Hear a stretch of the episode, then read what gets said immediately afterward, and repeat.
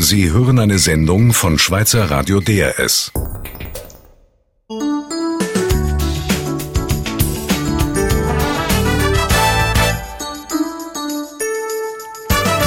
DRS 1 mit der Siesta am Mikrofon Mike Lamar. Ein Leben ohne Möbel. Ohne Telefon, überhaupt ohne elektrisch und auch praktisch ohne Geld. Könnten Sie sich das auch fast nicht vorstellen?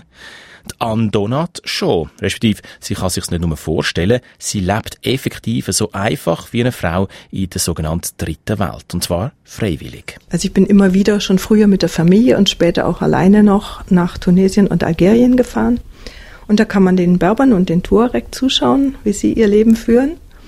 Und kann dann schon feststellen, dass sie also mit erheblich weniger technischem Aufwand ein mindestens ebenso zufriedenes Leben führen wie wir, vielleicht in Teilen besser. Und so lebt die 50-jährige Ant Donat äußerst einfach, aber auch frei in ihrem eigenen Häuschen in Süddeutschland mit viel Freizeit und viel Natur, mit Arbeit, wo sie zufrieden macht und mit langen Reisen durch die Welt. Wie das genau funktioniert und wie sie sich dabei fühlt, das Sie in einer Wiederholung von einer Siesta-Sendung von vor drei Jahren. Redaktion Anne-Kathi Zweitler. Star shining bright above you. Night breezes seem to whisper, I love you. Birds singing in the sycamore tree. Dream a little dream of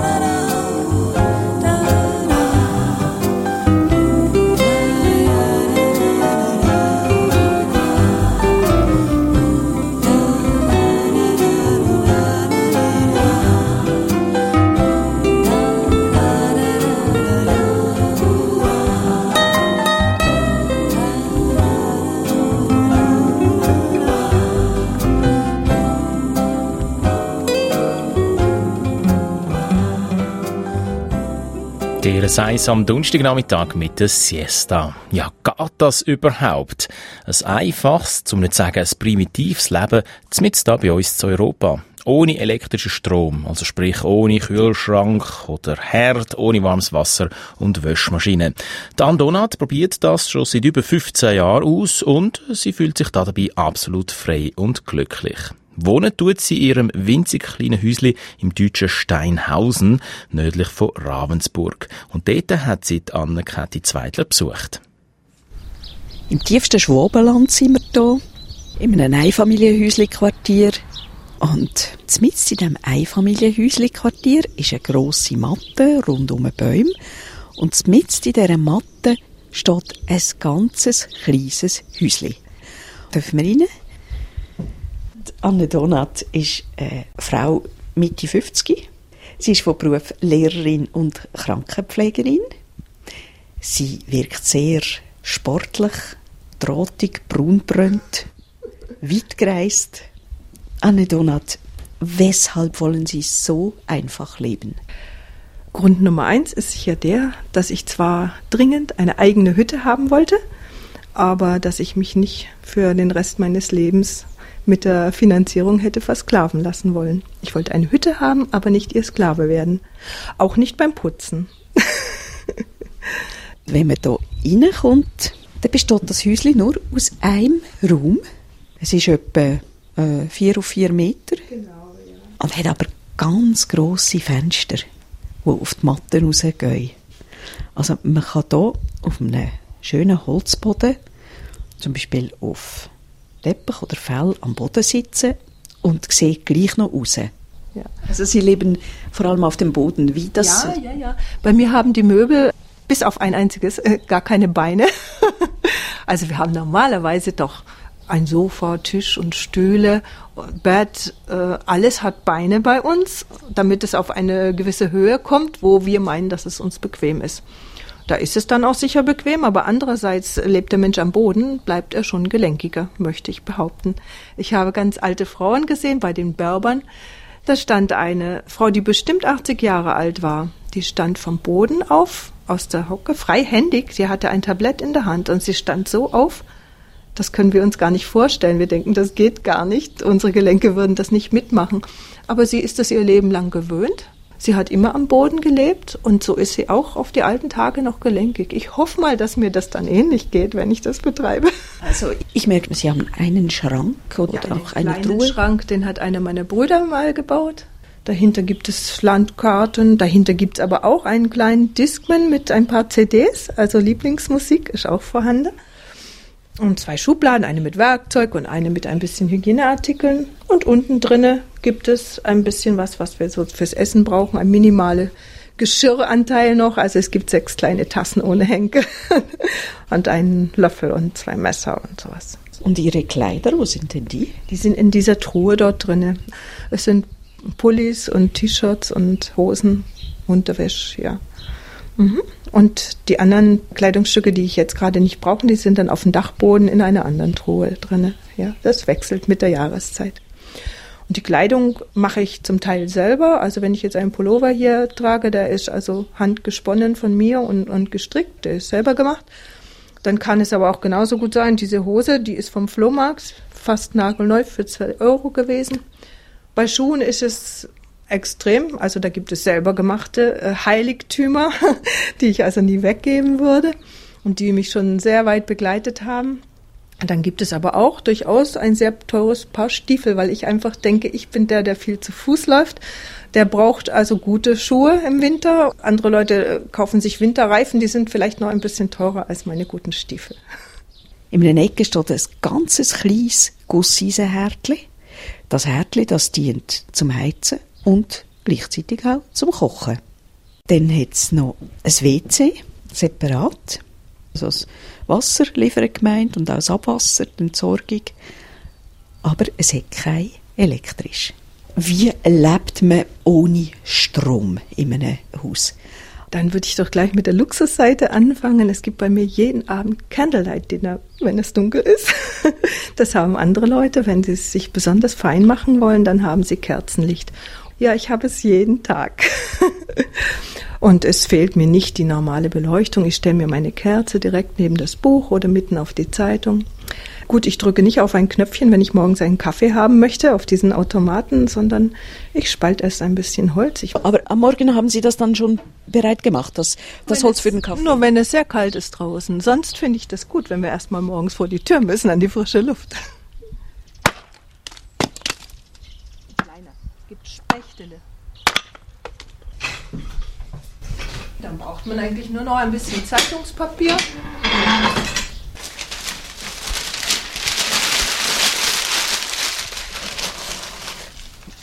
Und die Streifenwasser. Es gibt sicher sehr viele alte Leute, die das bis heute noch irgendwo auf den Dörfern so machen, sowieso. Ne? Jetzt können wir das anzünden. Jetzt knackst das Feuer so.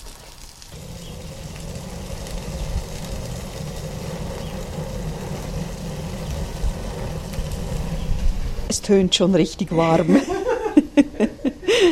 Aber es ist ja, es ist ja ganz ein einfacher Gusseisenherd, der die Wärme nicht lange hält. Das heißt, Sie müssen immer wieder gucken, dass das Feuer nicht ausgeht. Einerseits hält es nicht so lange, andererseits macht es aber auch gleich warm. Also er ist einfach, er reagiert direkter als ein großer Ofen, sagen wir so, ja. Es wird also auch schneller warm, wenn es wirklich mal ganz kalt ist, wenn ich nach Hause komme, dann ist in einer halben Stunde schon gut warm. Hier können Sie ja nicht große Gerichte kochen. Sie haben auch nur einen Wasserkessel. Sie haben zwei Bratpfannen und noch so Noch einen großen Topf, der steht im Moment gerade hinter dem Haus. Der hängt seinen Bauch in den Ofen rein, weil ich kann eine Platte rausnehmen und dann hängt sich der Topf richtig rein und der ist auch sehr effektiv. Ja, da mache ich heiß Wasser drinne, da koche ich eine gute Gemüsesuppe. Sie können also schon für Gäste kochen. Ja, also jetzt zum Beispiel bei den Berbern wäre das auch nicht anders üblich, als dass man auf einem großen Topf an einer Feuerstelle kocht. Und dann gibt es unter Umständen eine ganz dicke rote Gemüsesuppe, auf die man dann als zweiten Teil einen weiteren Topf aufsetzt, der im Boden Löcher hat und dort oben wird dann die Hirse gegart inzwischen, während die Suppe unten kocht. Ein leckeres Essen. Oder man macht dann hinterher, wenn das fertig ist, in der Glut noch ein Fladenbrot. Und dieses Fladenbrot, das wird dann zerrissen. Jeder bekommt ein Stückchen in die Hand und löffelt damit die Suppe. Das ist wunderbar, schmeckt sehr gut. Wir brauchen nicht ein Vier-Gänge-Menü. Und dann für den Kaffee haben Sie so Espresso-Maschinchen, so die typisch italienischen. Ja, diese altmodischen kleinen aus Alu, die man so zusammendreht. So, und dann stellt man den einfach auf den Ofen und wartet, bis es blubbert und gut riecht. Und dann ist der Kaffee fertig. Also, das ist das, was Sie am Morgen gleich machen und dann wieder in, ins Bett verschwinden. In der Regel schon. Es sei denn, ich habe gerade irgendetwas vor, was mich begeistert oder die Zeitung von gestern noch nicht fertig gelesen. Dann setze ich mich gleich mit dem Rücken vor den Ofen und fange schon mal an. Ja. Sie haben kein Badezimmer, wie machen Sie das? Ja, also in diesem, was ich als Bad bezeichne, da ist einfach ein Fußboden-WC und ein Wasserhahn. Und ich wasche mich durchaus mit gemütlich warmem Wasser jeden Tag. Also wenn ich den Kaffee aufsetze, dann kommt hinterher noch Wasser auf den Herd, das ich warm mache. Ja, und dann wasche ich mich einfach aus einem Eimer heraus. Ja. Und dieses Wasser anschließend, das verwende ich dann wieder zum Klospülen hinterher oder zum Fußbodenputzen. Manchmal weiche ich meine Wäsche hinterher noch drin ein. Also Wäsche äh, findet auch in einem Eimer statt. Wenn man da äh, die Wäsche über Nacht einweicht zum Beispiel, dann spart man sich viel Handarbeit damit. Ja, natürlich ist keine Waschmaschine vorhanden. Aber andererseits möchte ich jetzt auch nicht dafür arbeiten gehen, um mir dann eine Waschmaschine kaufen zu können. Ich muss sie wieder unterhalten. Sie verbraucht viel Wasser, viel Waschmittel. Da kann ich auch sagen, die Zeit, die ich dafür arbeiten gehen müsste, um mir das alles anzuschaffen, die bleibe ich halt gleich zu Hause und mache dieses bisschen Handarbeit eben selber. Es ist nur ein Tausch. Also Trinkwasser kommt aus dem Wasserhahn, zwei, drei Liter pro Tag brauche ich da. Der Restwasser, den ich brauche, der kommt aus der Zisterne, das ist Regenwasser. Und jetzt kommt die Post. Wen haben wir hier bellen gehört? Ah, das war die Ronja. Das ist der kleine griechische Straßenköter, der hier seit vier Jahren lebt bei mir. Gell? Ich habe sie mitgebracht von meinem ersten freien Winter in Kreta. Da ist sie mir zugelaufen. Moment mal, ein freier Winter auf Kreta und dabei schafft sie sehr wenig bis gar nichts, die Anne Donat, und hat gleichzeitig auch noch ein eigenes Häuschen. Wie finanziert man das Ganze ohne einen Superlohn? Wir hören jetzt gerade als nächstes da in der Siesta.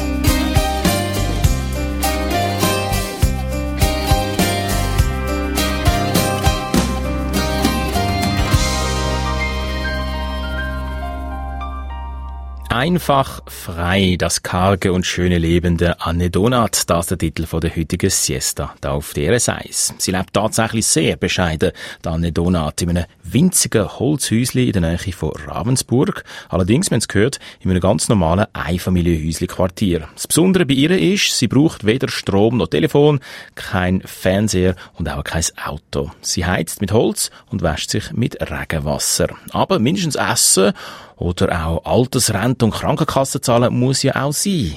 Wie sie das schafft, das erfahren wir jetzt. Andonat, Sie leben von ganz, ganz wenig Geld. Erzählen Sie mal, wie Sie was finanzieren. Also ich verdiene mein Geld in der Krankenpflege und ich arbeite so wenig, dass ich gerade eben sozialversicherungspflichtig bin, weil ich denke, das ist schon wichtig. Also das heißt, die, äh, bei uns würde man dem AHV sagen, also Ah.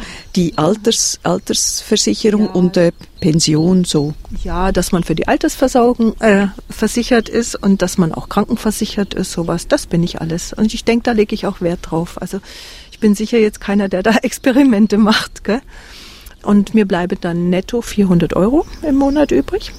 Das heißt, dann gehen erstmal 40 für regelmäßige Spenden weg. Und ich hole mir dann in Zeiten, wo ich mal wieder ein bisschen rechnen muss, weil ab und zu muss man ja mal ein bisschen gucken auf das Geld, hole ich mir dann 30 Scheine A 10 Euro ab, einmal im Monat. Dann brauche ich kein Haushaltsbuch zu führen. Das heißt, ich nehme mir jeden Tag 10 Euro ins Portemonnaie und die dürfen ausgegeben werden. Ja. Und in der Regel braucht man sie normalerweise nicht, weil schließlich bezahle ich keine Miete, weil das Haus fertig bezahlt ist. Ich habe keine Stromrechnung, ich habe kein Auto und kein Telefon. All diese Dinge machen eigentlich uns wirklich die großen Kosten im Monat. Ich kann die wirklich, also jetzt meine 10 Euro am Tag einfach, wenn ich will, einen Tag auf den Kopf hauen. Ich kann essen gehen davon oder, oder mir ein Buch kaufen, je nachdem, was ich so möchte. Und andererseits kann ich auch ähm, ja, mir gute Lebensmittel davon kaufen. Es reicht also zwar einen Teil der Lebensmittel anzubauen, aber einen anderen Teil eben auch dann sehr gut im Biolädele einzukaufen. Dafür reicht es. Was bauen Sie selber an? Also von Zeit zu Zeit Kartoffeln, Zwiebeln, Möhren. Ich habe einen wunderschönen großen Rhabarber. Dann habe ich ganz viele Haselnusssträuche für den Wintervorrat.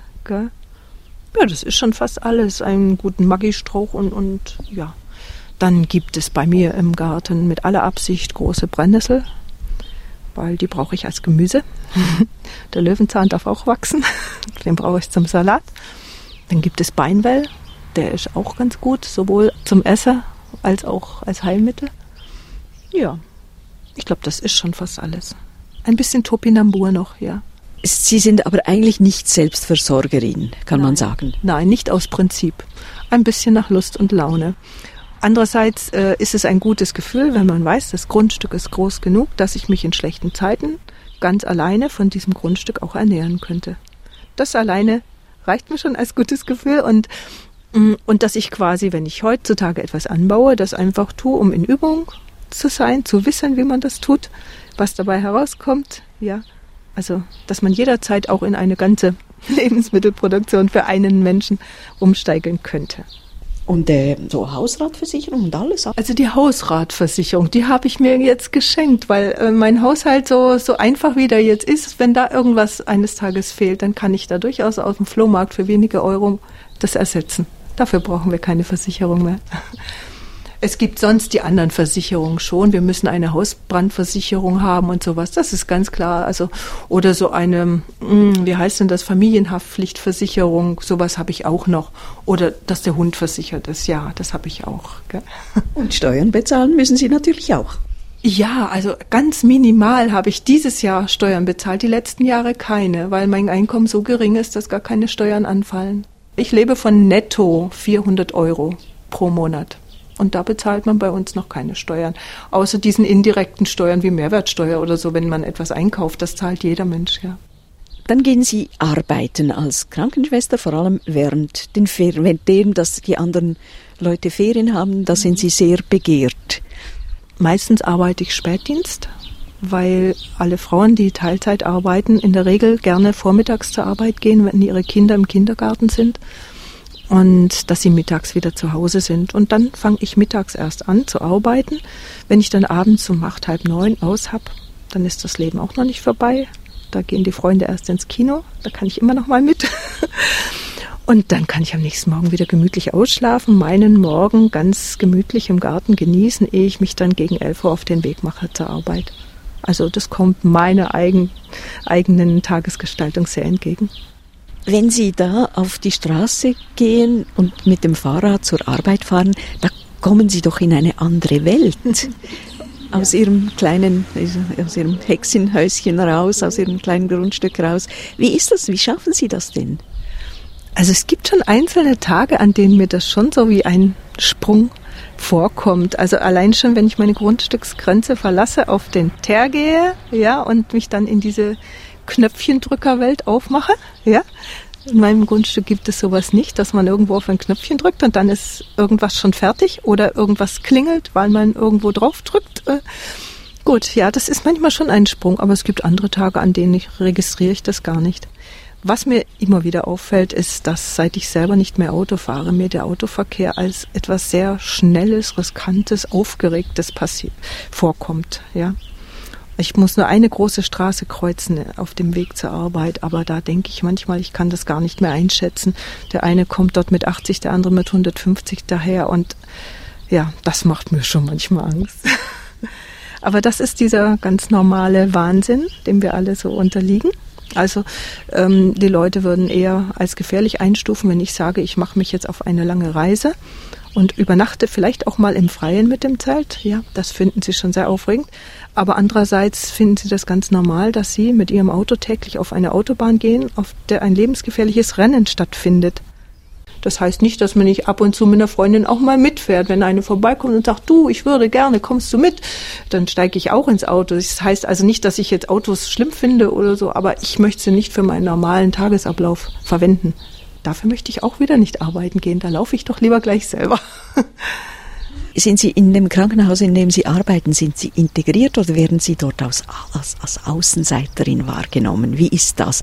Nein, ich habe also nicht einen Tag das Gefühl, dass ich da der Außenseiter bin. Also viele von meinen Kolleginnen sind ausgesprochen gute Freundinnen. Ja, also das Arbeitsklima auf unserer Wohngruppe ist sehr gut. Und auch äh, nach oben hin beim Chef, das ist auch in Ordnung. Ich glaube, da ist viel Verständnis für, für das, was ich tue heutzutage da. Vielleicht nicht von Anfang an, aber heutzutage schon. In der Nachbarschaft, ihr kleines Häuschen fällt auf, rundum sieht man normale Einfamilienhäuser mit Satellitenschüsseln auf dem Dach und Sonnenstoren und äh, was weiß ich, äh, Kamine für Schmine, für, für offene Kamine, also was man halt heute so hat, schöne Terrassen. Wie werden sie wahrgenommen von den Leuten? Ja, da müsste man die Leute dann selber fragen. Aber ich würde sagen, meine direkten Nachbarn dazu gibt es nur ganz einfache, gute Kontakte. Ja, die Toni nebenan ist, ist fast eine gute Freundin, könnte man sagen. Sicher sind unsere Haushalte komplett verschieden, aber das ändert nichts daran, dass man sich über den Zaun hinweg ganz gut versteht. Sie haben kein Telefon. Brauchen Sie dann das Telefon der Nachbarn oder? Also das äh, behalte ich mir vor für irgendeinen ernsthaften medizinischen Notfall. Ich möchte das nicht benutzen und sagen, ah, ich brauche kein Telefon, aber der Nachbar hat ja eins. Also so ist es nicht. Wenn ich ein Telefonat vorhabe, dann radel ich nach Schussenried, das sind fünf Kilometer, da ist der nächste öffentliche Apparat, der Münzen nimmt. Wir haben einen anderen Automaten jetzt hier in Steinhausen schon auch bei der Kirche, aber der verlangt dann ganz spezielle Karten, Codenummern und so weiter. Und dann denke ich, nein, das Spiel mache ich nicht mit. Machen wir einen Weg nach Schussenried, dann reduzieren sich zum einen die Telefonanrufe, zum anderen die Gebühren. Ja, sie weiß, wie spart Anne Donat. Muss man ja auch, wenn man so einfach will leben wie sie.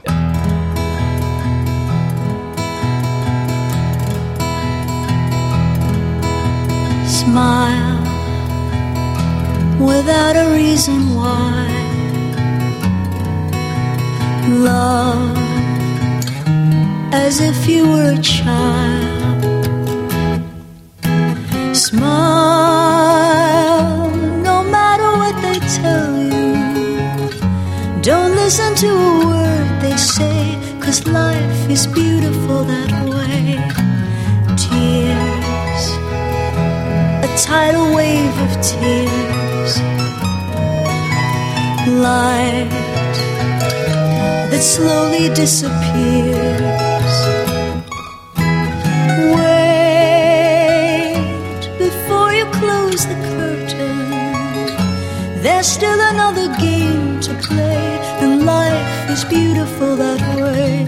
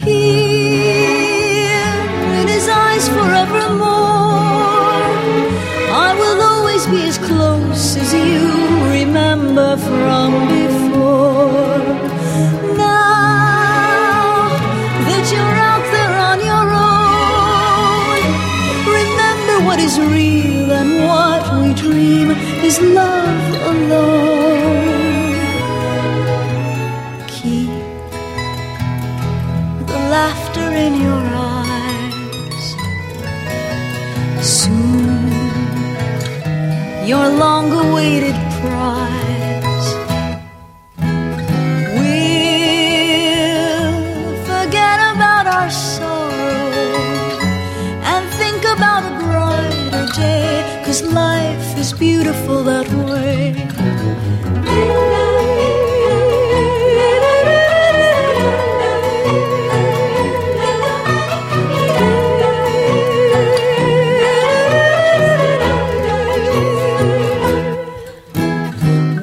We'll forget about our sorrow and think about a brighter day. Cause life is beautiful that way.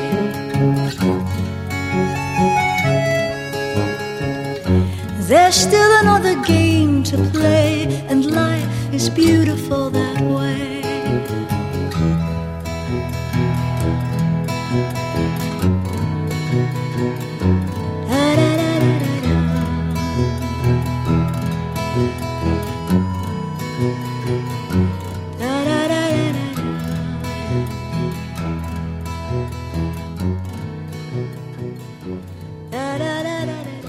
Sie hören Siesta auf DRS 1. Wir hören von der Anne Donat ihrem einfachen und freien Leben.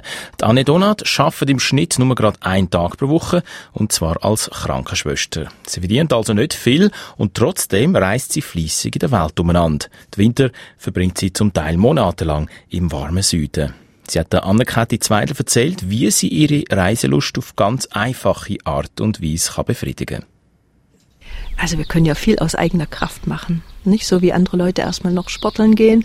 Dann würde ich sagen, gut, dann setze ich mich auf das Fahrrad, pack mein Zelt drauf und die Matte und den Schlafsack und dann mache ich mich auf. Und dann ist es schon vorgekommen, zwei, dreimal, dass ich also mit einem ganz primitiven Fahrrad über die Alpen gefahren bin und dort unten nachher wieder mit dem Zug weitergefahren bin. Also ich teile mir das dann auf, zum einen der Kosten wegen und zum anderen auch so von diesen Möglichkeiten der Bewegung, die man hat. Das kann man ja auch genießen. Es ist sehr schön, einen alten Römerpass über die Alpen zu erleben. Besser als wenn man irgendwo in einem Tunnel mit dem Zug durchfährt, ja. Und wenn man aus eigener Kraft dann zum Beispiel am Komersee unten angekommen ist, also das ist ein erhebendes Gefühl. ja, und dann kann man trotzdem mit Zug und Schiff bis nach Nordafrika fahren. Es ist teurer als ein Billigflieger, das muss man schon sagen, aber dafür lohnt sich zu sparen oder das Weihnachtsgeld einzusetzen.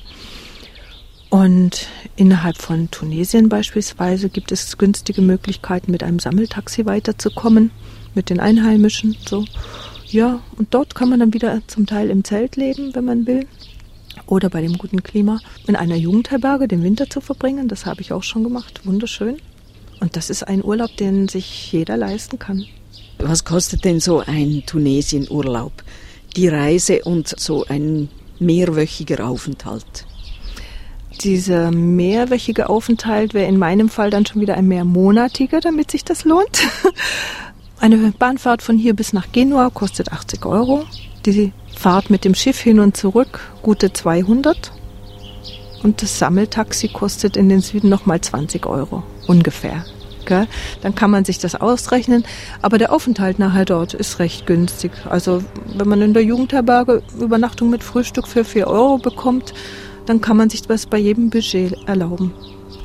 Was haben Sie sonst noch für Reisepläne jetzt? Also ich denke, den nächsten Winter möchte ich wieder im Süden sein und insofern versuche ich jetzt erstmal einen Anlauf nach Apulien mit dem Zug. Und werde mal erkunden, ob man dort vielleicht ein einfaches, ein ganz primitives Trollo mieten kann für den nächsten Winter. Wenn das nicht zu dem Geld möglich ist, was ich aufbringen könnte, dann würde ich vielleicht doch wieder nach Tunesien gehen, nach Djerba runter. Dort den Winter dann in den Bergen auch rumfahren. Sehr schönes Klima ist dort, ja. Ich weiß es noch nicht genau. Ich lasse das auch immer offen. Also wer weiß, was einem sonst noch für Hirnfürze in den Kopf kommen, ehe es Winter wird. Und denen möchte ich nachgehen können. Ich mache mir jetzt nur diese Ideen dazu. Und wenn ich 20 Pläne habe und sie nicht fix mache, dann kann ich auch noch den 25. nachher umsetzen. Ja? Ich denke, das sollte man sich fürs ganze Leben aufheben. Pläne machen, ja, schön, aber nicht zu festschreiben, damit man immer noch reagieren kann auf das, was das ganze Umweltgeschehen einem noch zuträgt. Ja? Wir blockieren uns sonst. Wie verbringen Sie denn Ihre Freizeit ohne Fernsehen? Nur mit einem Discman? Übrigens, wie füttern Sie denn den Discman? Den fütter ich heutzutage mit Batterien. Ich habe auch ein kleines Radio. Ja, Freizeit. Ähm, das heißt, wenn ich zum Beispiel für einen Einkauf oder ein Telefongespräch schon einen Weg von einer Stunde zu Fuß habe und zurück noch einmal, können Sie sich vorstellen, dass vielleicht mit einem Besuch in Schussenried äh, eigentlich der halbe Tag schon irgendwo vorbeigegangen ist. Ich mache ihn dann ja auch nicht mit Absicht schnell. Ich halte an der Quelle, an der Schussenquelle, wo es so schön ist. Ich lasse mich durchaus verleiten äh, zu einem längeren Tratsch an der Straße. Freue mich, wenn ich zu sowas Zeit habe. Ja. Also ich bin gut und gern fast jeden halben Tag unterwegs, ob jetzt nach Schussenried, Biberach oder eine Radeltour weiter. Ja. Und mein Haushalt, für den lasse ich mir halt auch mehr Zeit. Wenn es eben nicht diese Knöpfchendrückerei ist, dann es dauert halt länger, ein Holzfeuer zu machen. Ja, dann habe ich die Zeit, ja, und dann mache ich das gemütlich. Also es gibt Tage, da fühle ich mich schon wie ein Pensionär, der diese Zeit einfach hat, ja. Das sind dann die neun Monate vom Jahr, wo man sich diese Zeit nehmen kann. Dann äh, habe ich gesehen, Sie lesen viel, gern? Ja, gerne, sehr gerne. es gibt ganz verschiedene Lektüre bei mir, aber ich denke, sie hat fast immer, wenn ich mir das so überlege, mit Philosophie und Reisen zu tun. Und wenn sich das dann noch ähm, kombiniert, sagen wir bei einem Erhard Kästner zum Beispiel, dann wird der sicher zum Lieblingsschriftsteller. Ja. Und ich habe gesehen, bei Ihnen in dem ganz winzigen Häuschen steht ein Notenständer. Mhm, ja, also meistens übe ich bei geschlossener Tür und geschlossenem Fenster. Ich will mir meine Nachbarn nicht verderben. Also ich spiele ein bisschen Geige und Flöten. Meine Geige habe ich mir vor ein paar Jahren wieder gekauft, früher in der Schule mal gelernt, dann 30 Jahre nicht gespielt. Und bei den Flöten, das habe ich erst vor drei Jahren angefangen. Da bin ich jetzt bei einer Tenorblockflöte angekommen. Das macht mir sehr viel Spaß. Und zum anderen gehören da auch noch so ein bisschen Experimente dazu. Also ich denke, das ganze Leben ist ein Experiment, aber beim Flötenbauen ist, geht es bei mir dann wieder weiter. Da ver verliere ich auch Stunden einfach ohne nachzudenken, wenn man selber dann anfängt, eine Flöte zu bauen, aus einem ganz einfachen Rohr eine Flöte zu machen. Bei uns haben schon vor 35.000 Jahren haben die Leute in der Eiszeit schon Flöten gebaut aus Schwanenknochen. Wenn man sich das so überlegt, dann denkt man, na gut, dann schaut man doch mal, was gibt es bei uns an fertigen Röhren, die kann man im Eisenwarenhandel kaufen. Ja, und dann wird sie abgesägt und dann Löcher reingebohrt, dann wird ausprobiert, was muss ich machen, damit die und die Töne rauskommen, damit ein schöner Klang draus wird. Ja, und schon ist ein neues Experiment geboren, was ein Jahr schon dauert, aber mir sehr viel Spaß macht. Wir brauchen auch sehr viel Zeit, viel Freizeit, um Kontakte zu pflegen. Freunde einladen, eingeladen werden, ins Kino gehen. Äh, was, wie machen Sie denn das? Sie haben ja nicht mal ein Telefon. Wie, wie, wie, wie erreichen Ihre Freunde Sie? Wie, wie pflegen Sie Kontakte? Also zum einen gibt es ja schon Nachbarn. Da drüben läuft ein kleines Mädchen vorbei, was mit mir Flöte spielt. Das hat jetzt gerade Ferien. Ansonsten brauche ich fast nur in meinem Garten sitzen zu bleiben und die Freunde kommen. Ja, es ist einfach ja gemütlich hier und wenn sie wissen, die ist ja da, dann kommen sie auch. Und wenn mir eines Tages wirklich mal die Decke auf den Kopf fällt, das kann jedem Menschen passieren, ob er in einem Hochhaus oder in einer Hütte sitzt, ja, dann ziehe ich mir halt die Schuhe an, mache mich auf den Weg und besuche sie. Gell? Und wenn mal jemand hier war und ich war nicht zu Hause, dafür gibt es einen kleinen grünen Kasten neben der Tür mit Zettel und Bleistift. Das ist dann das, was bei anderen Leuten der äh, Telefonanrufbeantworter ist. Das funktioniert dann so, ne? dass sie mir dann eine Nachricht in den Kasten schmeißen, so ungefähr melde dich mal wieder. Gell? Dafür hängt auch zum Beispiel an meiner Tür ein, regelmäßig ein Zettel, von dem die Freunde dann wissen, ah ja gut, also da kommt sie vielleicht in zwei Stunden zurück oder mh, auf dem Weg ist sie, fahre ich mal zurück, dann treffe ich sie. Also Hinweise für Bekannte sind auch immer vorhanden.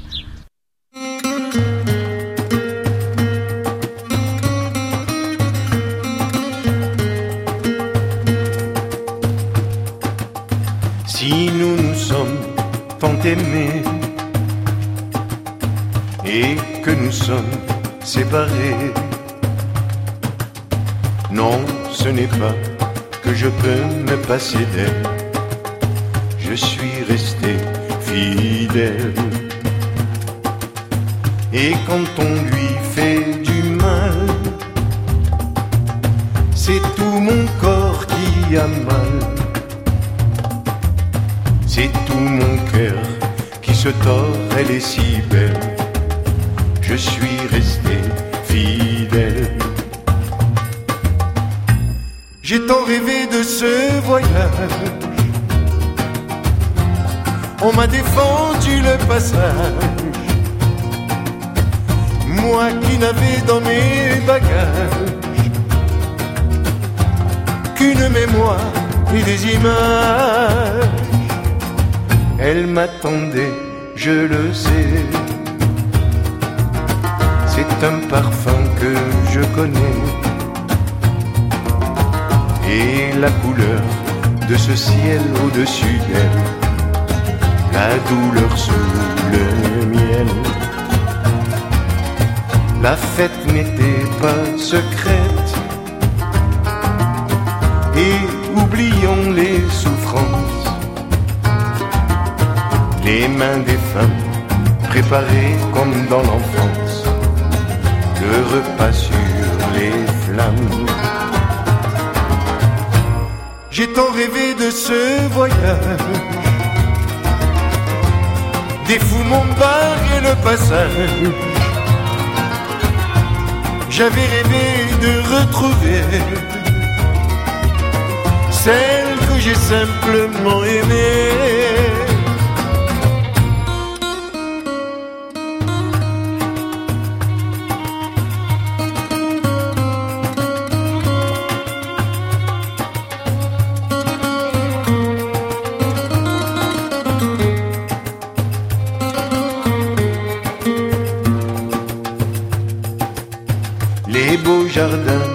Les matins, lorsque nos mains se rassemblent, les beaux chagrins, quand on est tout seul ensemble, la douleur sous le miel.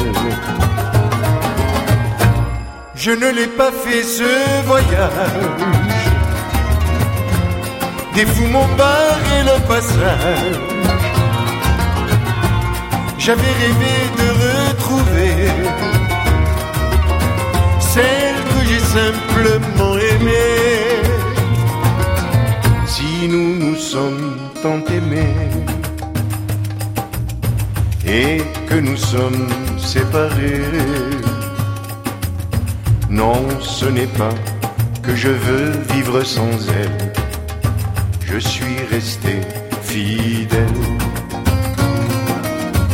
je suis resté fidèle. Je suis resté fidèle. Je suis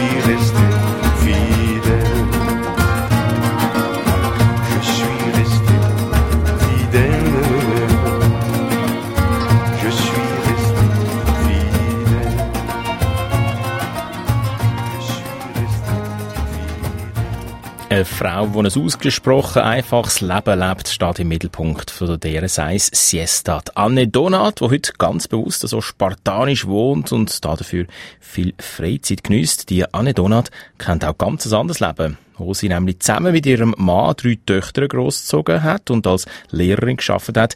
Dort hat sie in einem schicken Einfamilienhaus gelebt, mit allem Drum und Dran. Erst, wo sie dann keine Familienpflichten im engeren Sinn mehr hat, hat sie sich ihren Traum vom einfachen Leben verwirklicht. Vor 15 Jahren ist das gewesen. Wie ist der Abschied vom Luxus damals vor sich gegangen? Was ist das Schwierigste dabei? Kann ich jetzt tatsächlich nicht sagen. Ich habe nur vermutet, dass mir vielleicht zuerst die Badewanne fehlen wird, habe ich vermutet.